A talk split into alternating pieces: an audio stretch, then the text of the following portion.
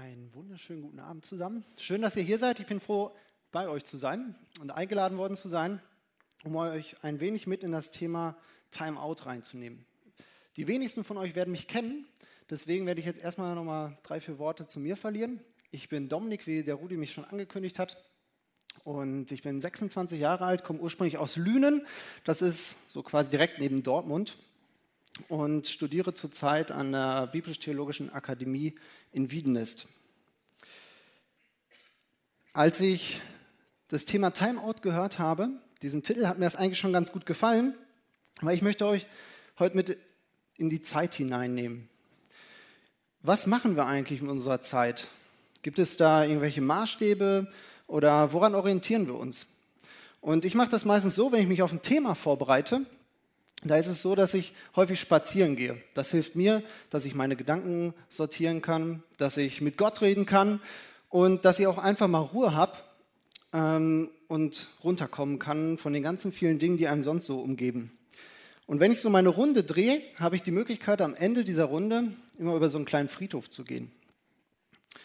Und wie das so auf Friedhöfen ist, sind da jede Menge Grabsteine. Und mir ist aufgefallen, dass auf diesen Grabsteinen eigentlich immer das Gleiche zu finden ist. Da ist ein Name zu finden, da ist ein Geburtsdatum zu finden und da ist ein Todesdatum zu finden. Und als ich dann gestern Nachmittag dann nochmal war, ist mir aufgefallen, dass auf manchen Grabsteinen noch etwas zu finden ist. Nämlich zwischen diesem Geburtsdatum und dem Todesdatum ist manchmal ein Bindestrich. Und ich fand den Gedanken ziemlich interessant. Was macht diesen Bindestrich aus?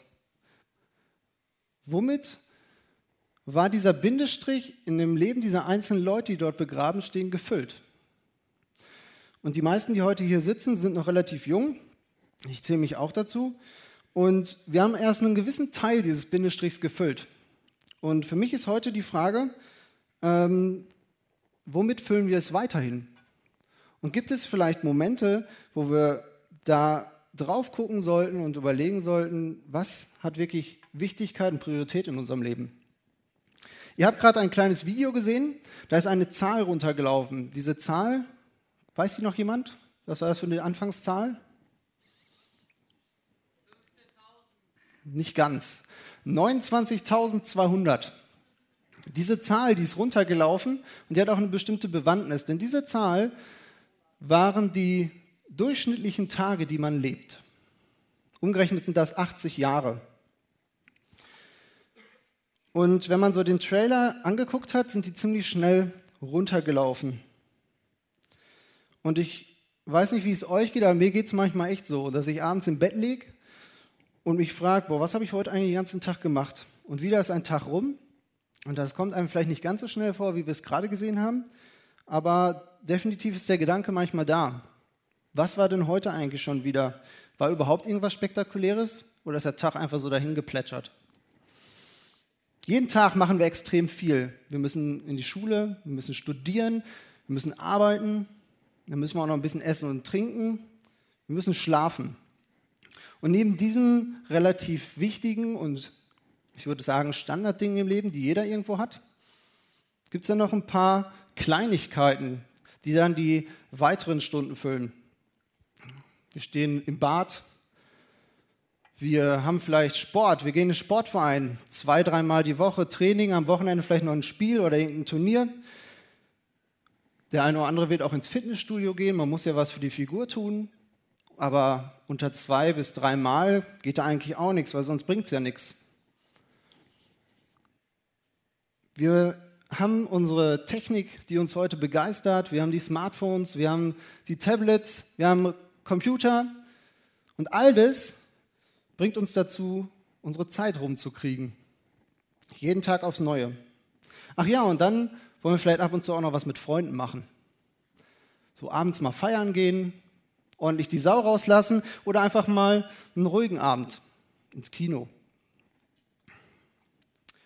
Letztlich ist das wohl eine Liste, die jeder für sich weiterführen könnte, weil jeder auch ein Stück weit was anderes macht. Aber die Liste wird auf jeden Fall ziemlich lang werden. Und für mich ist das schwierig, weil ich möchte gerne oft mehr Zeit haben. Ich weiß nicht, jeder kennt das vielleicht, dass man abends mit guten Kumpels unterwegs ist, Man guckt auf die Uhr und fragt sich schon wieder, wo ist die Zeit hin? Und man weiß, eigentlich müsste ich jetzt nach Hause, weil morgen muss ich wieder früh raus. Und das wird sonst nichts, weil wenn ich morgens aus dem Bett kriechen will, da fällt mir sowieso schon relativ schwer. Und wie geht das dann erst, wenn ich noch später ins Bett gehe? Also so drei, vier Stündchen mehr am Tag, das wäre eigentlich gar nicht verkehrt. Und irgendwo drängt sich dann auch die Frage auf, gibt es eigentlich noch etwas darüber hinaus? Gibt es etwas, was für uns Relevanz hat? Gibt es einen Gott, der vielleicht auch Auswirkungen auf unser Leben haben möchte, der Einfluss nehmen möchte, der mit uns Zeit verbringen möchte? Was ist damit? Und ich möchte euch jetzt gerne zu Beginn einen Mann vorstellen, den ich ziemlich interessant finde, denn das ist eigentlich auch ein ziemlich besonderer Mann. Das war nämlich der allererste König von dem Volk Israel. Der war eigentlich gar nicht wirklich eingeplant. Normalerweise sollte es eigentlich gar keinen König geben. Aber die Bevölkerung von Israel kam irgendwann an den Punkt, wo sie gesagt haben, boah, die, alle Länder um uns herum, die haben auch Könige. Und das läuft so gut. Da ist so eine Identifikationsfigur. Wenn der so quasi für uns als Land steht, das ist richtig gut. Und so einen brauchen wir auch. Also haben sie letztlich darum gebettelt und geschrien und dem war eigentlich alles egal. Also ich meine, so ein König kann ja auch negative Seiten haben, aber egal, welche Gedanken man versucht hat anzusprechen, denen war alles wurscht. Wir kennen das heute vielleicht eher so von Fußballvereinen. Wenn da so ein Trainer versagt, wenn da so ein Trainer versagt, ja, ich gebe mir mein Bestes. So, neuer Versuch. Wenn ein Trainer versagt, dann werden die Stimmen im Verein und drumherum immer lauter, weil der Wunsch nach jemandem da ist, der da neuen Wind reinbringt, der der Mannschaft wieder hilft zu siegen, dass es in der Tabelle aufwärts geht. Und so in etwa war es auch dort in Israel. Und dann ist ein anderer Mann noch entscheidend gewesen, denn der hat diesen König Saul, so hieß der, dann auch eingesetzt als König. Das war der Samuel. Und der Samuel hatte einen Job, den wir heute nicht mehr so kennen. Und zwar war der Prophet. Das war so ein Vermittler zwischen Gott und dem Menschen. Wenn Gott etwas hatte, was er den Leuten sagen wollte, dann hat er es den Samuel gesagt und der Samuel hat es weitergesagt. Kennen wir so ein bisschen von Stille Post. Nur beim Samuel ähm, ist auch das angekommen, was ankommen sollte. Und unter anderem hat der Samuel dann dem Saul bei, nach der Krönung gesagt, hör mal, es wird ein Tag kommen, da gehst du in die Stadt Gilgal. Keine Ahnung, wieso die Stadt so heißt, aber so hieß sie. Und wenn du dort bist, dann warte dort sieben Tage auf mich, weil ich dort gern Opfer für Gott bringen möchte. Und was dann in dieser Situation passiert ist, das möchte ich euch gerne mal vorlesen. Das steht im ersten Teil der Bibel, 1. Samuel. Und dort steht, auch die Philister sammelten sich zum Kampf gegen Israel. Sie hatten 3000 Streitwagen, 6000 Reiter und so viele Krieger wie Sandkörner am Meeresstrand. Sie lagerten im Michmas, äh, Michmas östlich von Bet Awen. Kurz Einschub, die Philister, das war so ein Nachbarvolk, mit dem gab es eigentlich ständig Ärger und ein Kampf nach dem anderen. Und hier war es mal wieder so weit, dass so ein Kampf bevorstand. Und dann geht es weiter, als die Israeliten die Übermacht des feindlichen Heeres sahen, verließ sie der Mut und sie verkrochen sich in Höhlen und Löchern, hinter Felsen, in Gräbern und Zisternen. Einige von ihnen überquerten den Jordan und flohen in die Gebiete von Gad und Gilead. Saul, also der König, blieb in Gilgal und seine Männer zitterten vor Angst. Er wartete dort sieben Tage auf Samuel, wie dieser ihn zuvor angewiesen hatte, aber Samuel kam nicht nach Gilgal. Als Saul merkte, dass seine Krieger anfingen, ihm davonzulaufen, verlangte er, bringt mir das Brandopfer und die Friedensopfer. Und er selbst brachte das Brandopfer dar. Kaum hatte er die Opferhandlung vollzogen, traf Samuel ein.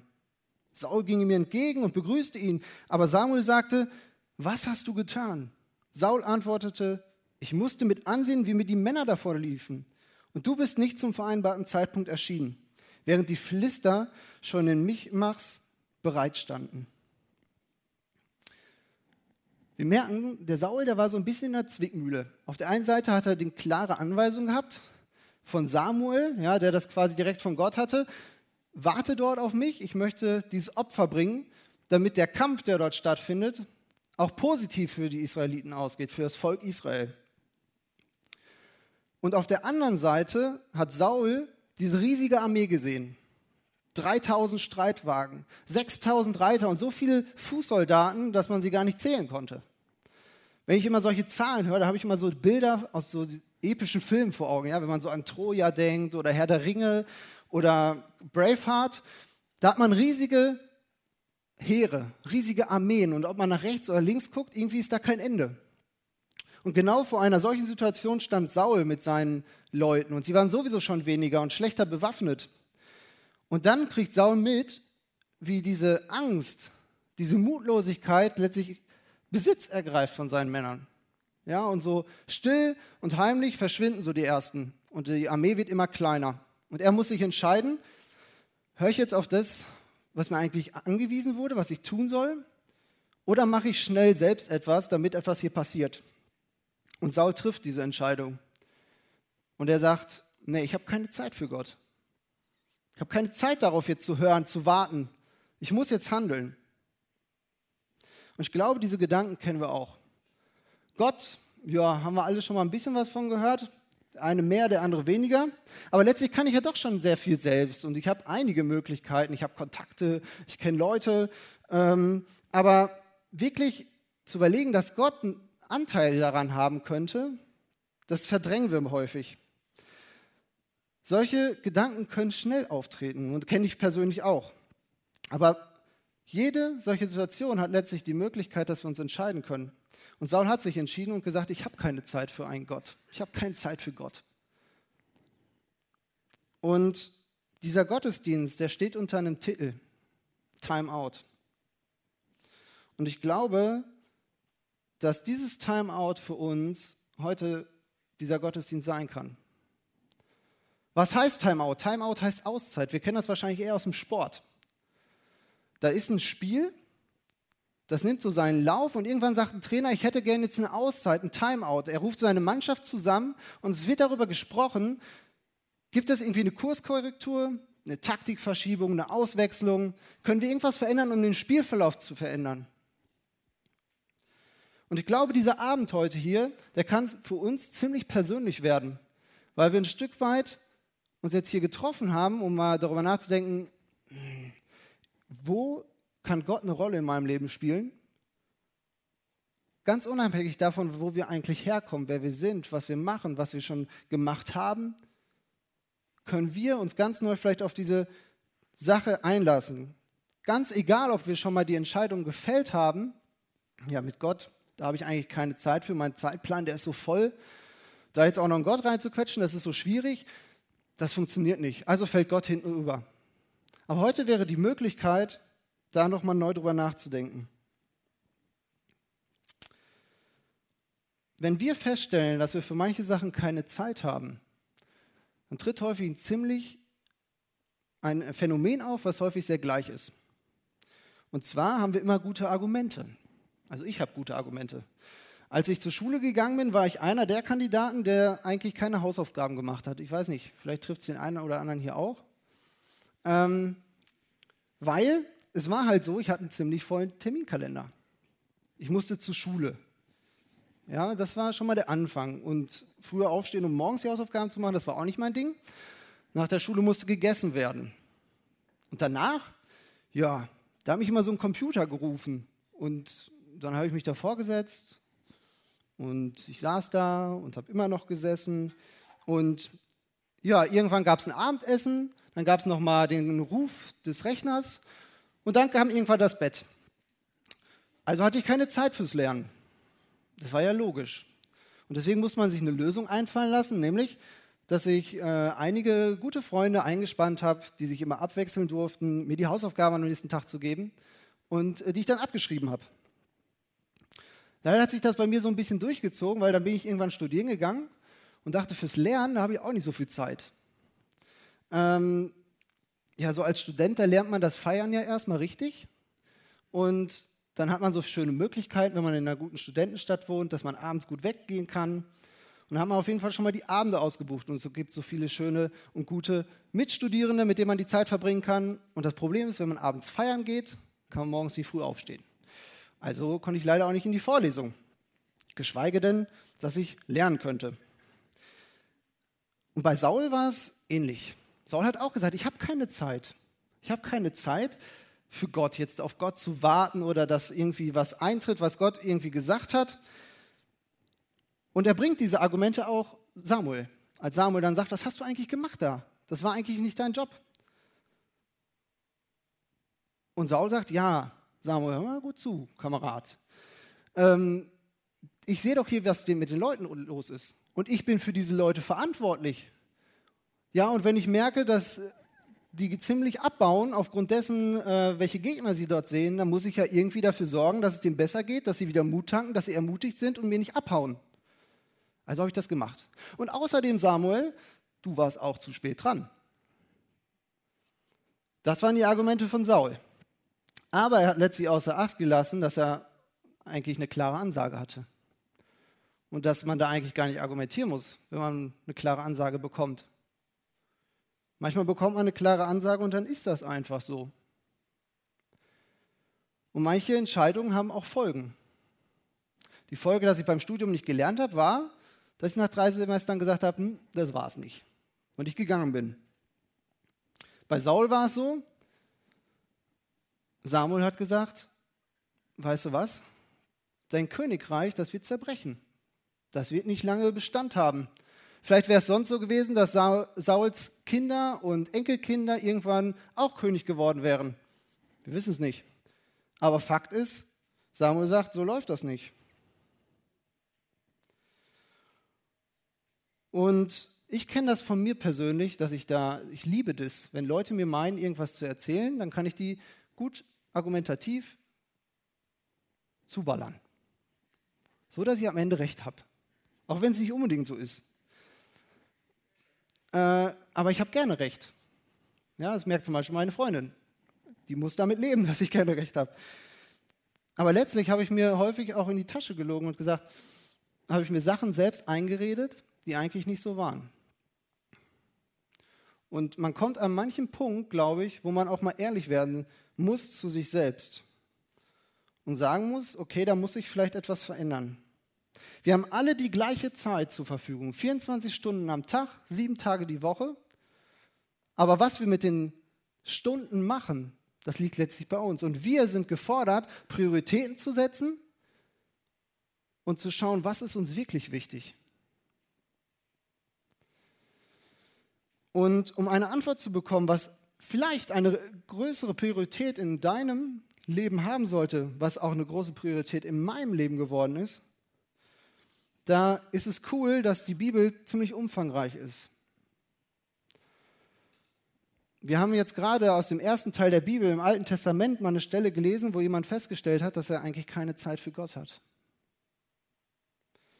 Und wenn wir mal tausend Jahre weiter äh, lesen, ja, also es ist eine riesige Zeitspanne, die auch die Bibel abdeckt mit Menschen, die extrem viel mit Gott erlebt haben. Dann ist auf einmal ein Mensch aufgetaucht, der hatte eine Antwort zu diesem Thema. Und dieser Mensch war Jesus, die meisten bekannt. Und das war Gottes Sohn. Und für mich hat das etwas ziemlich Besonderes, wenn jemand der Gottes Sohn ist, etwas sagt, dann hat das erstmal für mich ordentlich Gewicht. Weil, wenn, weil ich sage, wenn jemand Göttliches etwas sagt, dann muss es was Gutes sein und dann wird er auch dazu stehen. Und Jesus hat an einer Stelle gesagt, im Johannes 10, Vers 10, der Dieb kommt nur, um die Schafe zu stehlen und zu schlachten und um Verderben zu bringen. Ich, also hier spricht Jesus von sich selbst, ich aber bin gekommen, um ihren Leben, ähm, um ihnen Leben zu bringen. Leben in ganzer Fülle oder auch im Überfluss. Leben im Überfluss. Wie hat man sich das vorzustellen? Wo kennen wir heute noch Überfluss? Wir kennen einen Überlauf. Ja? Waschbecken, da sind häufig irgendwo so Löcher eingelassen, damit, wenn ihr den Wasserhahn die ganze Zeit laufen lasst, das nicht irgendwann überläuft, überschwappt. Deswegen gibt es einen Überlauf.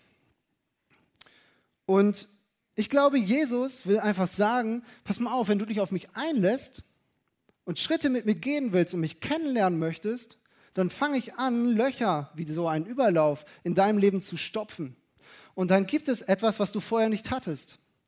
Dann wird in deinem Leben etwas sein, was mehr ist, als du dir vorgestellt hast. Ich glaube, dass Gott eine Idee, eine besondere, eine göttliche Idee vom Leben hat. Und wenn wir ohne Jesus unterwegs sind und sagen, nein, ich habe keine Zeit für Gott und Gott spielt eigentlich keine Rolle in meinem Leben, dann verpassen wir diese Idee von Leben. Und wir leben ein Leben, was daran vorbeigeht. Und ich glaube, wenn wir uns dem öffnen, diesem Angebot, und sagen, ja, ich, ich, ich will das. Ich möchte das erleben, dieses Leben im Überfluss und möchte gucken, was ist das? Dass dann etwas in uns passiert. Und das Einzige, was bei uns eigentlich, dieser erste Schritt, der eigentlich stattfinden muss, ist dieses Geschenk anzunehmen. Weil Jesus sagt, ich gebe dir das, aber du musst es nur wollen. Und ich glaube, dass der Grundgedanke Gottes einfach für uns ist, ich will dir Gutes tun. Ich möchte einfach nah an dir dran sein. Ich möchte dir persönlich begegnen. Und ich will Schritt für Schritt für dich der persönliche Gott sein, den du vielleicht schon lange suchst oder vielleicht den du dir niemals vorgestellt hättest. Und wenn wir jetzt nochmal an das Video denken, wo die Tage so einfach nur dahin gelaufen sind, von 29.200 auf null, dann hat das vielleicht neue Relevanz, darüber nachzudenken, ob Gott eine, etwas über dein Leben sagen darf, ob Gott Einfluss auf deine Zeit nehmen darf. Wisst ihr, ich kenne die wenigsten von euch, also eigentlich fast keinen. Und ihr kennt mich nicht. Aber jeder bringt eine gewisse Geschichte mit. Jeder bringt diesen gewissen Anteil von diesem Bindestrich bereits mit. Und es ist vollkommen egal, wie das aussieht. Bei mir ist es zum Beispiel so, ich habe eigentlich relativ früh schon immer was von Gott gehört und ja, dann haben auch mal ein paar Leute was erzählt, aber so wirklich Relevanz hatte das für mich nicht, weil ich diesen Gott nie kennengelernt habe. Mir hat nie einer gesagt, dass ich ihn auch mal kennenlernen könnte und nicht nur irgendetwas über ihn wissen kann. Und ich glaube, dass dieses Timeout, diese Auszeit heute Abend dafür sorgen kann, dass vielleicht dieser Gott, von dem du mal gehört hast, nicht mehr irgendein Gott ist, sondern dein Gott. Und es gibt einen großen Theologen, der hatte so die ersten Christen betreut. Ja, das war der Paulus. Der hat es als seine Aufgabe gesehen, Gemeinden, Kirchen der damaligen Zeit zu besuchen und sie zu ermutigen und hat ihm Briefe geschrieben. Und der hat in einem Brief an die Gemeinde in Ephesus geschrieben, in Kapitel 5, das möchte ich euch gerne noch vorlesen, weil ich das wichtig finde.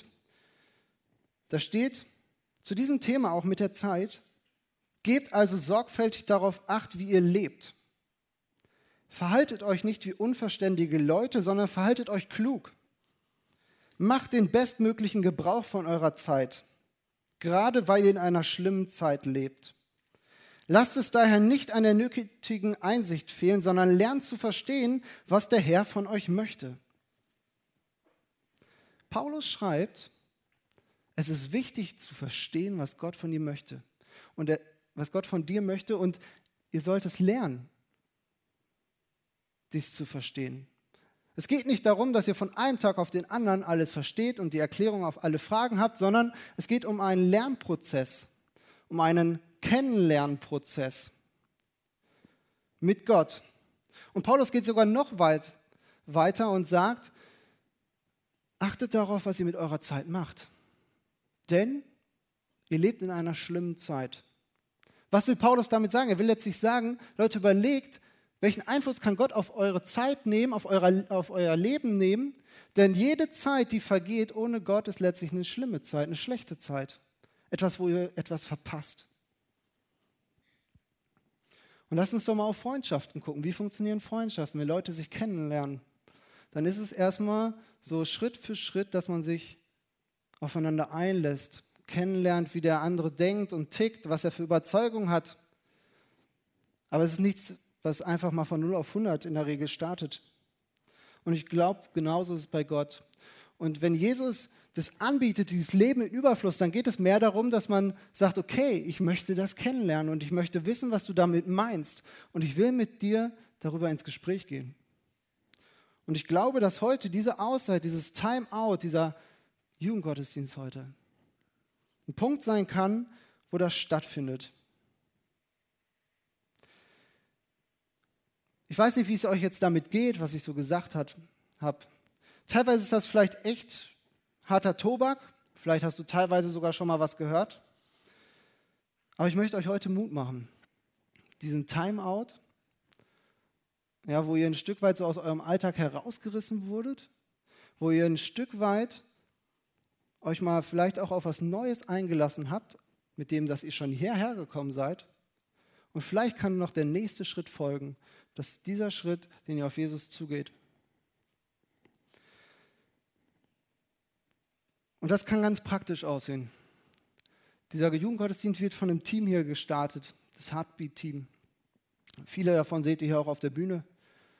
Und manchmal ist es cool, wenn man mit Leuten ins Gespräch geht, die nicht nur irgendetwas von einem Gott oder von irgendeiner anderen Thematik schon gehört haben, sondern die das erlebt haben und die Gott schon kennengelernt haben.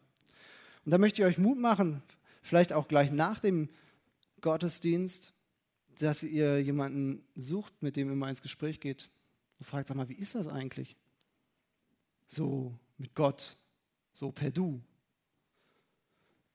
Und vielleicht kann man dann gemeinsam diesen Schritt gehen oder man kann Fragen klären. Und dazu möchte ich euch wirklich einladen, dass ihr die Augen offen haltet und fragt, diese Frage neu beantwortet. Hat Gott einen Raum in meinem Leben? Hat Gott Zeit in meinem Leben? Darf Gott auf meine Zeit einwirken? Und ich wünsche euch, dass ihr eine andere Antwort wie, Paulus, äh, wie Saul findet. Dass ihr sagt, Gott soll Zeit in meinem Leben bestimmen. Ich möchte jetzt gerne noch mit uns beten.